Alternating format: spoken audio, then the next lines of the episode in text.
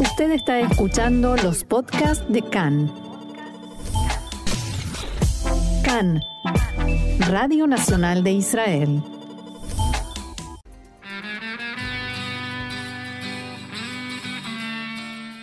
Esta semana en la historia, acontecimientos grandes y pequeños en la vida del Estado de Israel.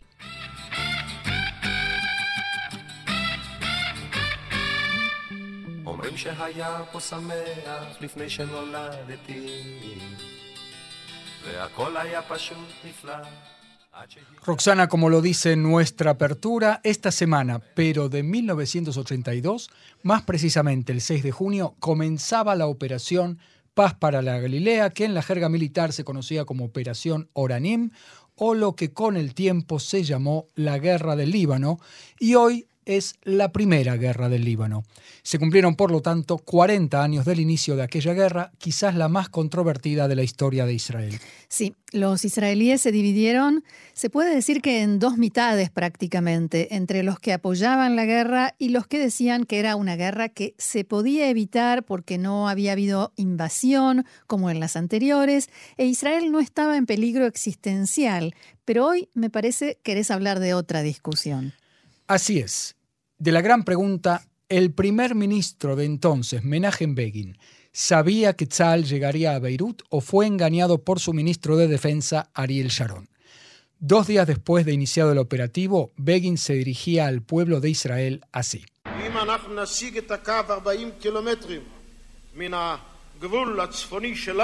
Si llegamos a la línea de 40 kilómetros de nuestra frontera norte, se habrá hecho el trabajo, cesará todo combate. La gran pregunta por la que debaten todavía los historiadores es si Menachem Begin decía la verdad, si creía realmente en este anuncio o le estaba mintiendo a la gente. Exacto, o sea, en definitiva, ¿quién fue responsable de este cambio estratégico? De un operativo limitado de unos pocos días a una guerra en la que Israel quedó empantanado por 17 años. Hay tres teorías. La primera es que la dinámica de la guerra le fue dictando al ejército la necesidad de avanzar cada vez un poquito más, porque donde Tzal se detenía siempre tenía aldeas hostiles enfrente por el lado norte que convenía neutralizar, o sea, conquistarlas temporariamente, para que no sigan los disparos desde allí contra las posiciones israelíes. Entonces el ejército pedía avanzar un poco más y el gabinete aprobaba sin demasiada evaluación adicional. ¿Qué dice la segunda teoría? La segunda teoría, la más sólida hasta ahora, es que el entonces ministro de Defensa Ariel Sharon hizo aprobar por el premier Menachem Begin y el gabinete un operativo limitado, pero el ejército recibió de él órdenes diferentes, que desde el vamos implicaban llegar hasta Beirut. Es decir, Sharon engañó a Begin, lo que incluso llevaría al líder del Likud a renunciar a su cargo ya en 1983, porque además no pudo soportar la culpa de la enorme cantidad de muertos que se seguían produciendo.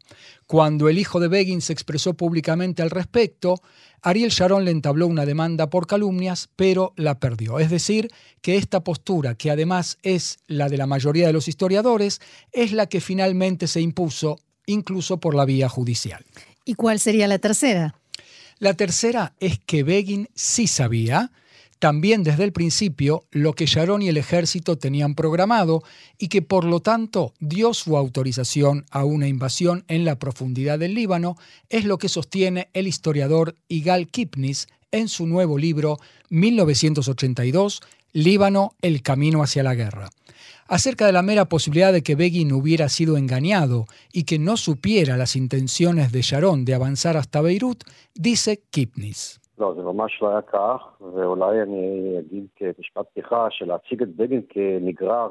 No, de ninguna manera fue así. Y voy a decir más para empezar.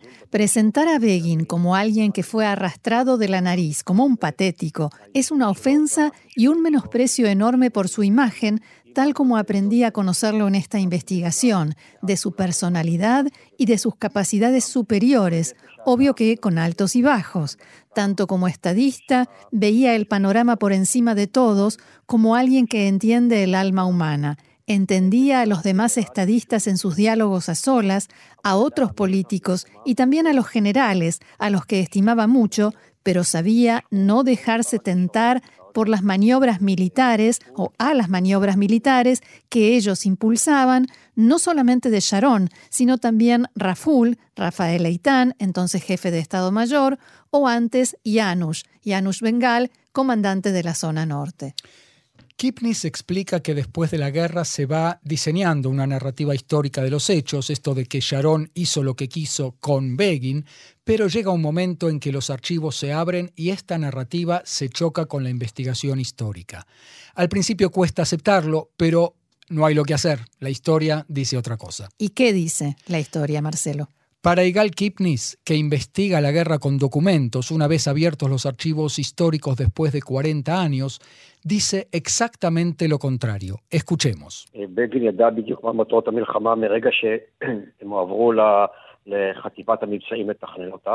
Begin sabía exactamente cuáles eran los objetivos de la guerra cuando fueron entregados al Departamento Operativo del Ejército para que la planifiquen. Ya en septiembre-octubre de 1981, Begin puso al tanto a los norteamericanos durante todo ese lapso. ¿Qué vamos a hacer allí? Le dijo a Alexander Haig, entonces secretario de Defensa de Estados Unidos, que vamos a llegar hasta las afueras de Beirut. Sometió a la aprobación del gobierno en diciembre de 1981 el plan entero. Eso sí, los eh, ministros también tenían que aprobar el hecho de que se tratara de una operación Oranim rodante, es decir, se presenta a la Knesset y al público un plan determinado, pero que luego se va desarrollando, avanzando un poco más y otro poco más. Para Kipnis esto era parte de la táctica de guerra que consistía en no mostrar al enemigo todas las cartas, todos los naipes, que la OLP no supiera cuáles eran las verdaderas intenciones del operativo.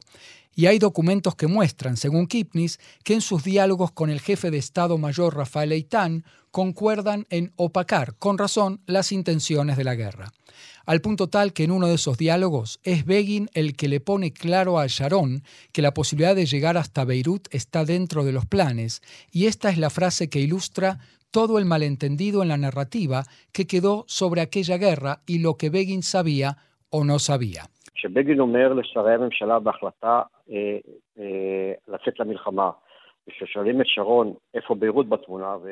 Cuando Begin les comunica a los ministros la decisión de salir a la guerra, los ministros le preguntan a Sharon, ¿dónde está Beirut en todo esto? Sharon les contesta, Beirut está fuera del asunto. Entonces Begin lo corrige, pero si hay necesidad, nos reuniremos y decidiremos. Eso lo dice el 5 de junio, un día antes de iniciar la guerra. ¿Y los ministros del gobierno, Marcelo, no estaban preocupados cuando aprueban el operativo Oranim pequeño, el limitado de solamente 40 kilómetros? ¿Ellos saben que el país iba a una invasión en lo profundo hasta Beirut?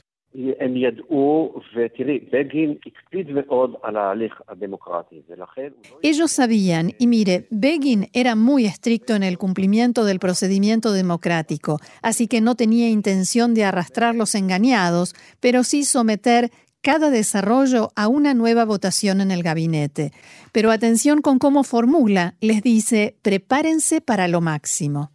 Y cuando empieza el operativo, ya en el primer día le dice a Sharon que esté preparado para las, entre comillas, decisión adicional. ¿Y cuál es la decisión adicional? Seguir avanzando, dando un rodeo a las posiciones sirias para no chocar con ellos demasiado pronto, a lo cual los estadounidenses se hubieran opuesto. claro. Pero entonces, Marcelo, ¿de dónde sale esta imagen de que era Sharon el que conducía toda la guerra y todas las decisiones y que Begin, en el mejor de los casos, se dejaba llevar? Te lo responde el propio Kipnis nuevamente.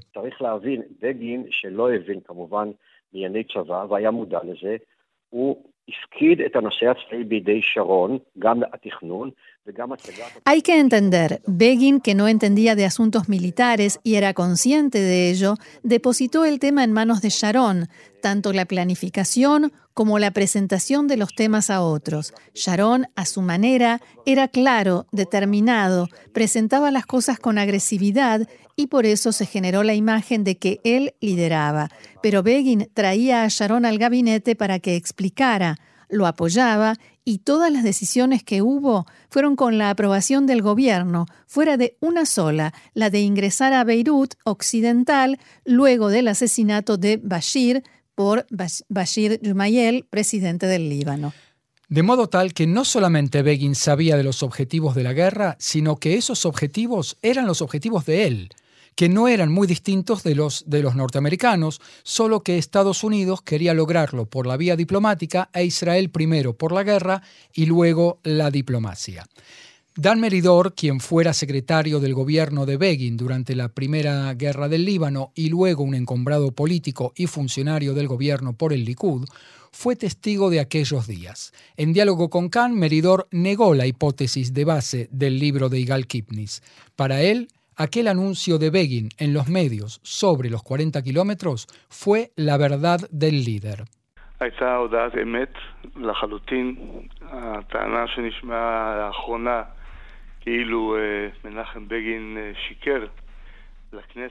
Fue un anuncio sincero por completo. El argumento de que Menachem Begin mintió a la Knesset, al pueblo, al gobierno, a los norteamericanos, a su esposa a la que le dijo, en dos días vuelvo, estaba en el norte, todo eso es mentira, no tienen asidero en la realidad. No soy investigador, soy testigo, estuve ahí, en el corazón de los hechos, lo más cerca que se puede estar. Según Meridor, había planes en parrilla de atacar en la profundidad del Líbano, pero no se pusieron en acción jamás. Solamente después del asesinato de Shlomo Argov, embajador de Israel en Londres, se inició el Plan Paz para la Galilea con un alcance de 40 kilómetros y no más. El propio Sharon lo explicó así en el gabinete, pero luego resultó en retrospectiva que el ejército había recibido de él órdenes completamente diferentes. Con respecto a estos dichos de Dan Meridor, dijo Igal Kipnis.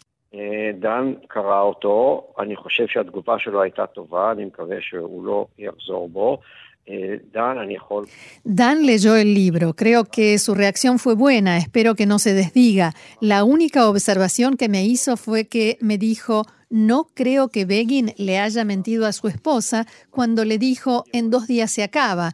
Y por eso maticé el texto porque puede ser que Begin esperaba que se acabase en dos días y que la consecución de sus objetivos se consiguiera por la vía diplomática, pues no había diferencias entre Israel y Estados Unidos en los objetivos.